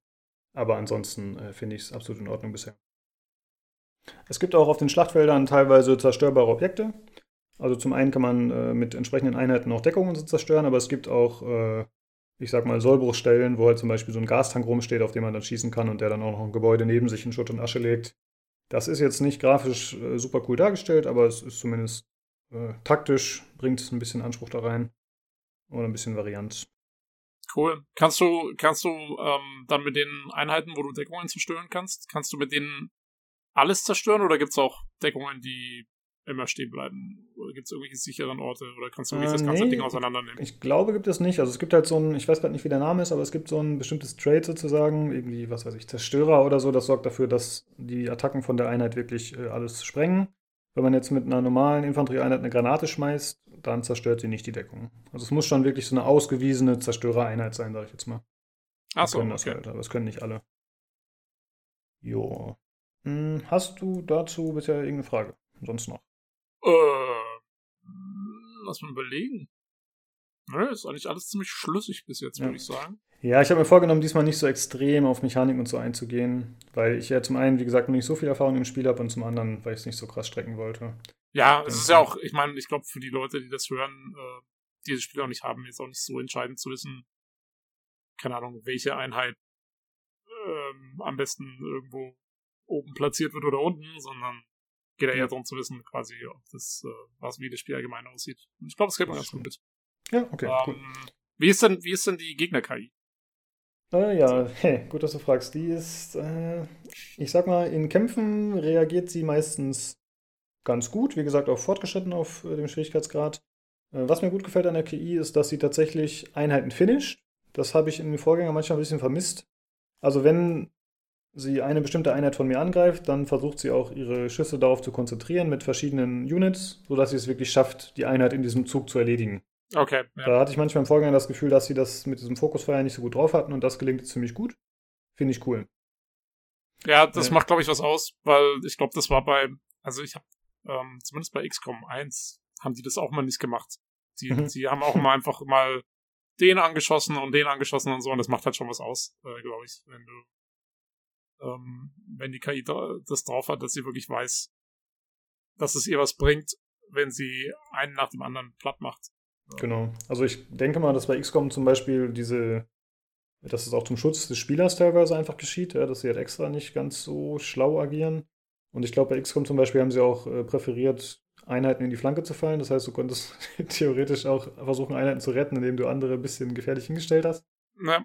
Ähm, aber ja, also das finde ich auch gut, dass sie das so machen, weil das ist halt einfach, das erscheint logisch, so versuche ich es selbst auch zu machen, wenn ich Einheiten angreife, dass ich sie eben ausschalte, weil es ist auch so, solange äh, bei Might Heroes of Might and Magic war es ja zum Beispiel so, wenn eine Einheit, das waren ja auch immer so Stacks, ne, also eine bestimmte Anzahl an Männchen, die aufeinander stehen. Mhm. Und da war es ja so tatsächlich, wenn die Schaden bekommen haben, dann sind welche von den Einheiten gestorben und die sind dann verschwunden und dadurch haben sie auch weniger Schaden gemacht. Ja. Bei Age of Wonders ist es genau wie beim Vorgänger dummerweise, finde ich so, dass solange eine Einheit noch steht, macht sie den vollen Schaden. Ja. Du siehst zwar, dass Einheiten wegsterben, aber also das kann man tatsächlich auch deaktivieren, wenn man das nicht möchte. Also im Menü kann man ausschalten, dass eben einzelne Einheiten sterben, sodass man, weil man bekommt halt visuell den Eindruck, okay, es steht nur noch ein Männchen von drei, dann macht er natürlich weniger Schaden, aber es ist einfach nicht der Fall. Ach so. Genau, ja, das, das ist, aber ein bisschen eigenartig. Okay. Ja. Ah. Krass. Das war im Vorgänger auch schon so. Ich finde das auch nicht so toll, ehrlich gesagt. Ich weiß auch nicht, warum die das so machen. Aber ja. Weil, also ich meine, ich sage es mal, bei dem X-Core macht es ja Sinn, solange der Typ am Leben ist und eine Waffe in der Hand hat, kann er mit der schießen und macht wahrscheinlich noch ungefähr den gleichen Schaden. Hm. Ähm, aber wenn du eben gerade, wenn deine Einheiten aus mehreren, sozusagen aus mehreren Soldaten oder irgendwas bestehen, dann macht es ja Sinn, dass wenn du die quasi auseinander nimmst mit der Zeit, dass sie dann auch weniger Schaden. Naja. Genau. Ähm, ja, ansonsten, die Gegner machen es teilweise auch so, dass sie dann, wenn sie, wenn ich eben versuche, eine Einheit von ihnen zu fokussen und die ist relativ low, dass sie die Einheit dann zurückziehen. Also sie lassen die dann auch nicht stur stehen, sondern sie versuchen schon, äh, ja, die entsprechend zu retten und auch mal zu taktieren mit denen. Es gibt durchaus auch dumme Aktionen von der KI, muss man auch sagen, aber die mache ich auch. Ja? ja. Also von daher, es fühlt sich schon ziemlich gut an, finde ich. Äh, fordernd, aber nicht unmöglich. Okay, das ist cool. Kannst du ähm, die Frage drängt jetzt mir gerne auf. Kannst du dann angeschlagene Einheiten wieder heilen? Genau. Äh, sie heilen sich automatisch über Zeit. Okay. Äh, es gibt auch gewisse Mods, die man zum Beispiel aktivieren kann. Also äh, diese Mods, mit denen man halt die Einheiten aufrüstet, nenne ich eine richtige Mod. Ja. Äh, dass man zum Beispiel so eine äh, Heilspritze dabei hat, wo man dann pro Kampf sich einmal irgendwie wieder 10 AP heilen kann, zum Beispiel. Es gibt äh, so Commander-Fähigkeiten, die man ausbilden kann, äh, dass die zum Beispiel ihre Einheiten außerhalb von Kämpfen automatisch schneller heilen. Äh, man kann in äh, Städten so Lazarette errichten, wo man dann, wenn man innerhalb dieses Sektors ist, wo die dann schneller heilen. Also da gibt es auf jeden Fall diverse Optionen, die dafür sorgen, dass das funktioniert. Und es gibt auch Heileinheiten und so. Das ist ganz Okay. cool eigentlich. Ja. Äh, dann noch was anderes zur KI, was aber sich eher auf die Strategiekarte bezieht. Äh, da bewegt sie sich in der Regel auch ganz gut. Wobei sie manchmal, wenn sie aggressiv auf dem Vormarsch ist, lässt sie schon mal ihre Deckung hinten offen, muss man sagen. Also ich habe schon geschafft, irgendwie mit äh, einem Stack von Einheiten bei den Gegnern einzufallen und äh, denen die Stadt wegzunehmen. Äh, wobei mir das auch schon tatsächlich passiert ist. Weil, Also äh, also ich hatte äh, zwar ein paar Einheiten drin, aber die haben mich dann da überrannt. Ähm, ja, also das, äh, das ist eher nicht so Auch- gut von der KI. Aber auch wieder realistisch. Genau, zumindest wenn man von meinem Skill ausgeht. Äh, ja, also die, die zieht dann halt äh, auf einmal mit allen ihren Einheiten los, ja, mit der ganzen Armee, zieht die durch, mein, äh, durch meine Gegend da, aber lässt dann zu, dass ich halt hinten raus ihr was wegnehme. Das äh, ist aber okay, denke ich, genau, ist im Rahmen.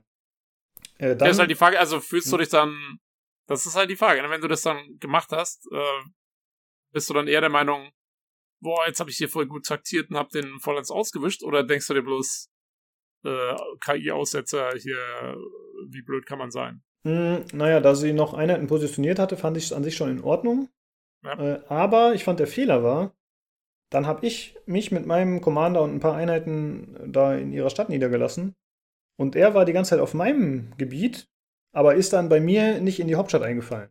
Die zwar auch noch Einheiten hatte, aber er hatte eindeutig die Übermacht. Ah, okay. Und das fand ich war auf jeden Fall ein dummer Fehler, wa- was mir natürlich in dem Moment den Arsch gerettet hat, weil sonst wäre wahrscheinlich die Kampagne verloren gewesen. ja, Aber das war auf jeden Fall ein ziemlicher Schnitzer, der sich dann irgendwie auch ein bisschen cheap anfühlt.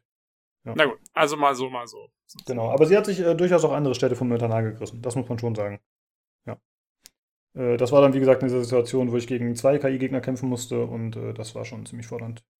Und auch, äh, ja, nicht stressig, weil Rundenstrategie ist natürlich nicht mega stressig, aber es war schon immer so eine Bedrohungssituation. Ich musste wirklich gucken, wie teile ich meine Einheiten jetzt auf. Wie schaffe ich das, um da äh, noch zu überleben. Ja. Jo. Äh, da muss man sagen, dass die KI auf der Strategiekarte sehr kommunikativ ist. Also, äh, wie gesagt, es gibt ja dieses Diplomatie-Menü und die, in der Regel jede Runde hat mich irgendwer angebrabbelt, sei er mir feindlich oder freundlich gesinnt. Und ich muss sagen, ich weiß nicht, ob es an mir lag, ob ich da nicht richtig aufgepasst habe, aber ich habe oft gar nicht verstanden, was sie von mir wollten. Ja, also da sagt er zu mir, äh, ja, da, äh, du musst aufpassen, dass du mit deinem Volk nicht über die Stränge schlägst. Sag ich jetzt mal. Sowas in der Richtung. Also es ist, Mhm. äh, das ist manchmal so ein bisschen unklar. wa- Warum sagt er mir das? Ja, also vielleicht kann man das irgendwo sehen und ich habe es noch nicht gefunden, aber ich weiß halt nicht, ist das, weil ich meine Grenzen so sehr ausdehne? Ist das, weil ich nicht genug Armee habe? Weil das ist ja wie bei Civilization, glaube ich. Die haben halt verschiedene Ansichten, ja, wie sie die Welt sozusagen sehen und was sie gut finden bei einem äh, Widersacher oder bei einem Verbündeten und was nicht. Und da muss ich sagen, bin ich noch nicht so richtig durchgestiegen, aber das will ich dem Spiel jetzt noch nicht anlassen. Vielleicht habe ich da einfach nicht richtig aufgepasst. Da kommt jetzt wieder die Standardfrage, spielst du auf Deutsch oder auf Englisch? Gut, ja. Ich spiele auf Deutsch. Ähm, da ich gedacht habe, bei so einem Spiel, wo es so viel Text gibt, dass ich mich da ein bisschen wohler fühle und es ist tatsächlich auch so, glaube ich, dass es dass es mir damit besser geht. Man muss aber sagen, dass die Sprachausgabe, wenn es sie denn gibt, bisher habe ich sie eigentlich nur in solchen Tutorials gefunden, die ist weiterhin auf Englisch. Mhm. Aber äh, hast du, meinst du, dass vielleicht das Kommunikationsproblem, ähm, was du siehst, also wo dir nicht ganz klar ist, was die jetzt von dir wollen, ähm, ist das vielleicht eigentlich ein Übersetzungsproblem? Nee, das glaube ich nicht. Ähm, ich, also, ey, wie gesagt, da will ich mich zu, nicht zu weit aus dem Fenster lehnen. Es kann Ja. sein, dass ich irgendwo einen Button übersehen habe, der mir anzeigt, warum er das macht, aber es wird auf jeden Fall mir nicht offensichtlich unter die Nase gerieben, äh, warum er der Ansicht nach, seiner, warum ich seiner Ansicht nach was falsch gemacht habe. Ja. Okay. Und äh, das führt dann halt teilweise dazu, dass die Gegner äh, auch äh, einem gegenüber langsam aggressiver werden. Ähm, wobei ich zugeben muss, in manchen Fällen war es dann klar, warum es so war, aber nicht in allen. Jo.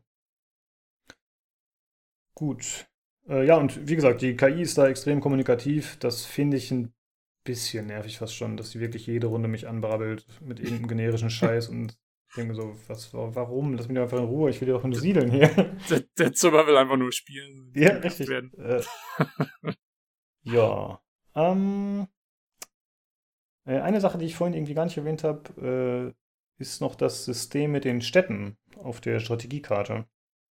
Hm, man hat wie in Civilization zum Beispiel, hat man halt Städte, die man bauen kann, äh, die man äh, vom Gegner theoretisch übernehmen kann oder die man halt selbst aufbaut. Natürlich einmal die Hauptstadt und dann äh, weitere Gebiete. Und äh, an die Städte angegliedert sind Sektoren.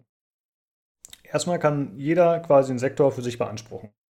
Das ist halt einfach ein Gebiet, ich kann da hingehen und sage, äh, hier, das ist jetzt mein Gebiet. Und äh, dann kann ich ja zum Beispiel so eine vorgelagerte Basis bauen. Oder aber ich kann die Sektoren später, wenn meine Stadt wächst, also man braucht eine bestimmte Population, dann kann man einen weiteren Sektor an die Stadt angliedern. Da kann ich mir einen aussuchen von denen, die quasi an die Stadt angrenzen und sagen, okay, ich will jetzt hier diesen, diesen Sektor nehmen, denn hier gibt es äh, Produktionsstätten. Äh, also es kann mhm. zum Beispiel sein, dass du halt, äh, was weiß ich, ich sag mal, eine Mine hast auf deinem Gebiet und das, die sorgt dann dafür, dass du eine höhere Produktion hast und da kannst du schneller Einheiten bauen oder zu günstigeren Konditionen oder es gibt zum Beispiel Gebiete, die haben einen Fluss und das sorgt dafür, dass du eine höhere Nahrungsproduktion hast. Und äh, ja, so muss man halt so ein bisschen versuchen, wie bei Civilization auch, für sich einen guten Weg zu finden. Und die, äh, die, äh, es gibt für die Sektoren gibt so Nebengebäude, die man bauen kann. Und da kann man dann halt gucken, okay, von welchem Gebäude kriege ich hier den besten Bonus. Also wenn ich eh zum Beispiel mit dem Fluss das Gebiet habe, dann sollte ich da wahrscheinlich so eine Biofarm hinbauen. Die sorgt dann dafür, dass ich mehr Nahrung produziere und ich kriege halt noch den Bonus durch den Fluss. Und so muss man ein bisschen gucken, wie man das Ganze aufteilt. Und das ist eigentlich ganz gut gemacht, finde ich. Ja, das ist äh, ganz spaßig soweit. Okay, und das ist dann, ist das normalerweise dann auch das Missionsziel, dass du quasi äh, diese Gebiete Stück für Stück in deine Sektoren verwandelst, so ungefähr? Genau, also ja. ähm, das ist halt so, wenn ich, also wie gesagt, jeder kann einen Sektor für sich beanspruchen erstmal, aber das bedeutet nicht, dass dieser Sektor meine Grenzlinie erweitert. Wenn man rauszoomt, dann hat man halt so eine 2D-Karte und dann sieht man, okay, mein Hauptgebiet ist von einer durch von einer Grenzlinie abge, ja, ab, mit einer Grenzlinie abgesteckt, aber der Sektor daneben, den ich zwar für mich beansprucht habe, der ist nur mit so einer gestrichelten Linie. Das heißt, die gegnerischen Einheiten dürfen sich ohne Mali da durchbewegen. Normalerweise ist es halt irgendwie äh, quasi, könnt, könnte man eine Kriegs Kriegserklärung daraus machen, wenn jetzt eine Einheit einfach mein Gelände betritt von der ich das nicht möchte. Und so können sie halt einfach noch da durchmarschieren. Und ich kann mir auch von anderen Einheiten oder von anderen Fraktionen, kann ich mir theoretisch den Sektor auch äh, noch schnappen, solange die den noch nicht wirklich fest haben. Okay. Das sorgt dann aber schon dafür, dass äh, auch wieder, ja, dass sie wieder böse auf einen werden. Ja. Was tatsächlich auch in der zweiten Mission ein bisschen dazu geführt hat, dass ich das so oft gemacht habe. Das ist äh, verständlich. ja, genau. ja, und die sind wir in der zweiten Mission, genau, da sind die auch einmal böse geworden, weil ich nicht eine Quest für die erfüllt habe.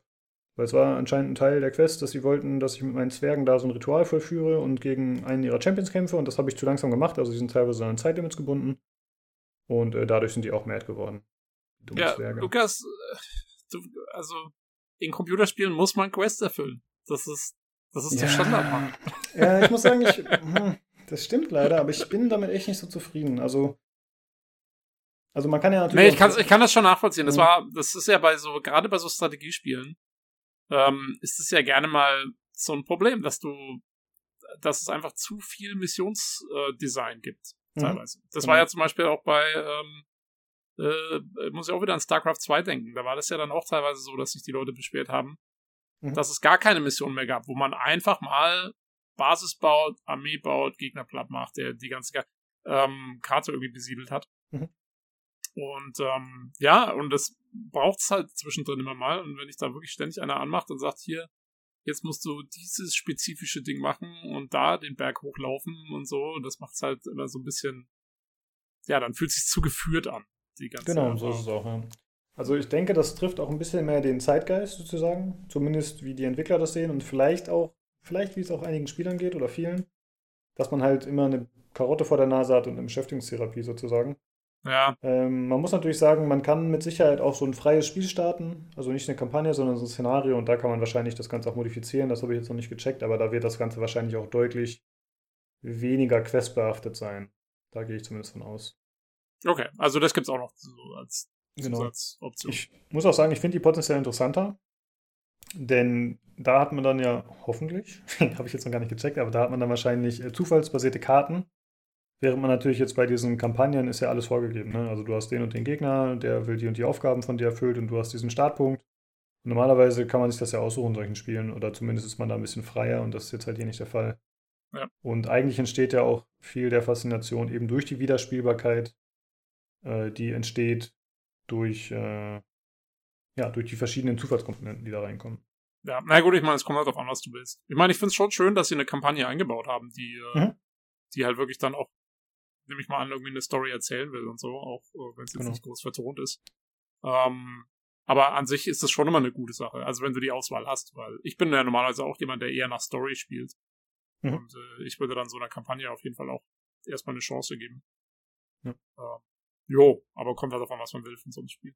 Ja, man muss zumindest sagen, dass für die Kampagne noch ein gewisser Wert an Wiederspielbarkeit da zu sein scheint, denn man kann verschiedene, man hat verschiedene Wege, manchmal Sachen zu lösen. Also es gab zum Beispiel bei der Menschenkampagne, jetzt gab es die Option, äh, du hast hier diesen äh, anderen Spieler, KI-Spieler, äh, entweder du unterwirfst ihn oder aber du schließt Frieden mit ihm. Also da gibt es schon zumindest verschiedene Wege und ich glaube, es gibt dann auch verschiedene Ausgänge für diese Mission. Also ja, wird dieser, wird dieser NPC noch am Leben sein oder ist er halt getötet? Und ich Okay. hoffe, dass das dann hinten raus auch noch, je nachdem, wie die Kampagne dann weitergeht, dass das auch noch irgendeinen Einfluss hat. Aber das weiß ich halt. Ja, ja das wäre natürlich cool. Also, Ja. Ich muss sagen, da war ich ein bisschen unzufrieden mit dem Test auf pcgames.de. Der war ähm, jetzt, der war nicht so umfangreich, wie ich mir das gewünscht hatte, weil ich, da ich jetzt eben noch nicht so viel vom Spiel gesehen habe, dachte ich, ich schaue da lieber mal rein und versuche mir da noch mal ein bisschen Informationen rauszuziehen, sodass ich für die Zuhörer noch ein bisschen was dazugeben kann. Aber da wurde auch nicht viel dazu gesagt und auch, da wurde auch nicht viel auf die Rassen eingegangen, es wurde nichts zur Spielzeit gesagt, es wurde relativ wenig leider gesagt, finde ich ein bisschen schade. Da war ich nicht so zufrieden mit. ja. ja. Wer hat den Test gemacht? Wer ist Leider nicht Felix Schütz, weil von dem hätte ich es mir nicht gewünscht. Ich weiß gerade nicht, wer den gemacht hat. Das war irgendein anderer, den ich nicht kannte, zumindest. Okay. Ja, ich Aber weiß nicht, ob der. Felix macht der so viel Rundenstrategie? Ja, war das nicht sein Steckenpferd oder bin ich da gerade falsch? Hat er den nicht schon mal gemacht? Ja, das war auf jeden Fall, äh, das war ein Controller-Test. Also ein PlayStation-Test, glaube ich. Okay. Ja. Na, na gut, Ja. bei Rundenstrategie ist ja eigentlich. oder? Ja, ist nicht so schlimm, aber ich meine halt nur, dass wahrscheinlich keiner den Vorgänger gespielt hat, weil den gab es halt zum Beispiel Ah, ja, okay. auf Konsole. Glaube ich. So. Ja, dafür gibt es ja unseren Podcast. Äh, mit den absoluten Experten am Start. ja. Äh, Äh, ja, eine finale, finale Sache noch äh, zu Bugs, die mir aufgefallen sind. Es waren tatsächlich äh, marginale also nicht Sachen. die, nicht die äh, Kirko. Genau. Nicht die, gut, dass du das gemerkt hast. äh, nicht die Kirko, sondern äh, Bugs innerhalb des Spiels. Äh, zum einen hatte ich das Problem, dass die Kamera manchmal nicht drehbar war. Bin mir gerade nicht sicher, ob das sowohl auf der Weltkarte als auch in, auf der Taktikkarte war, aber oder in den Kämpfen. Aber es ist auf jeden Fall mal vorgekommen. Aber äh, entweder war das dann vorbei nach den Kämpfen oder ich habe einfach neu geladen und das Problem war behoben, also nichts gravierendes. Und äh, ich hatte das Pro Problem in Anführungsstrichen, dass schon mal ein paar Einheiten noch rumstanden, obwohl die eigentlich schon tot waren, was dann manchmal ein bisschen komisch aussah. Aber äh, das war bisher das Einzige, was mir aufgefallen ist. ja, das klingt ja eigentlich ziemlich gut. Genau, also nichts Gravierendes bisher, soweit ich weiß. Gut, äh, ja, das war es eigentlich schon zu Planfall. Ähm, ja, wenn ihr noch Fragen habt oder wenn ihr Ich habe noch eine Frage. ja, bitte. Ja.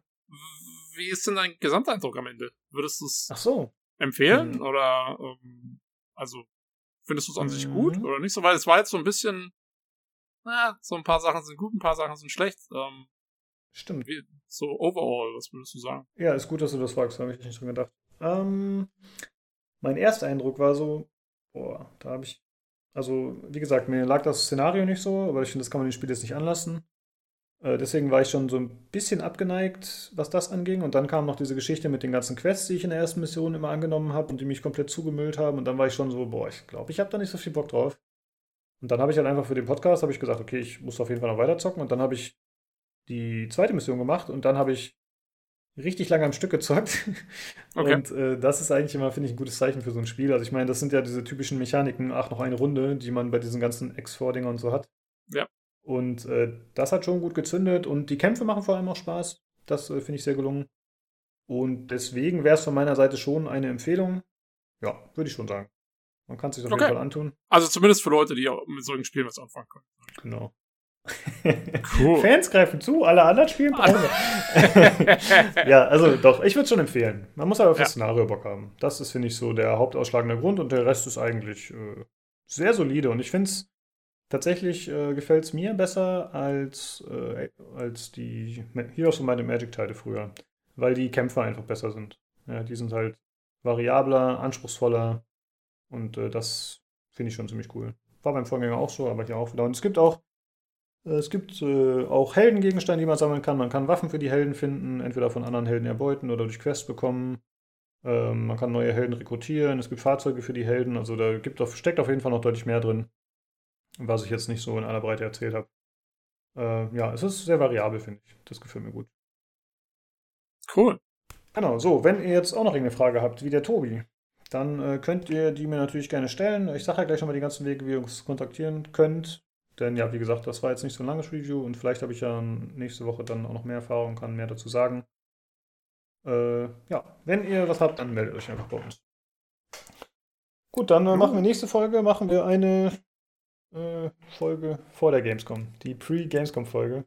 Genau. Ich muss noch mal gucken, wie gesagt, ob das. Ähm, ich glaube, dieses Rebel Galaxy Outlaws kommt nächste Woche raus. Äh, ich weiß natürlich nicht, wie lange ich es dann schon spielen kann und so. Äh, Mhm. Aber äh, schauen wir mal. Ich bin mir jetzt auch nicht mehr ganz sicher. Ich dachte, es kommt am 14., aber vielleicht war es auch der 24. Ich weiß nicht mehr so genau. Also vielleicht, äh, wenn es schon raus ist, dann können wir einen Ersteindruck liefern. Ja, ich Ähm, würde sagen, schau doch einfach nochmal kurz nach. Dann ähm, sage ich einmal kurz die anderen Sachen und dann können wir das noch kurz nochmal reinschmeißen. Wenn ich es finde, es war gar nicht so einfach zu finden. Aber ich, okay. Ach, das ist auch äh, Epic Store, oder? War das nicht so? ja, der, der Epic Store hat ja absolut null Informationen zu irgendwas. Deswegen, man musste irgendwie, glaube ich, ins FAQ der Entwickler oder so. Also es war, ja, ich schau mal. Kannst du das nicht einfach bei Google eingeben? Weil normalerweise gibt es doch immer so eine kleine Card, die dann oben rechts anzeigt, äh, dieses Spiel für diese Systeme und Release Date oder so. Genau das mache ich gerade. Ja, okay.